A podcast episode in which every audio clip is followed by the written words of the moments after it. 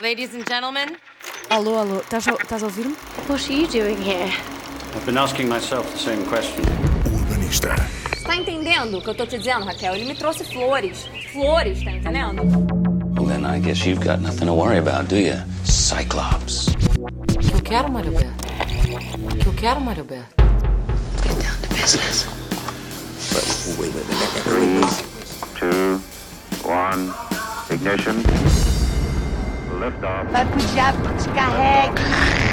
Frankly, my dear, I don't give a damn. Não, não, não. Isto é só um programa. O Urbanista.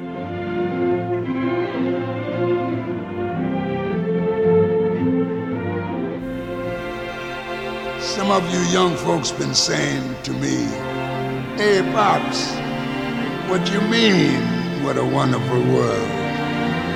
How about all them walls all over the place? You call them wonderful? And how about hunger and pollution? They ain't so wonderful either."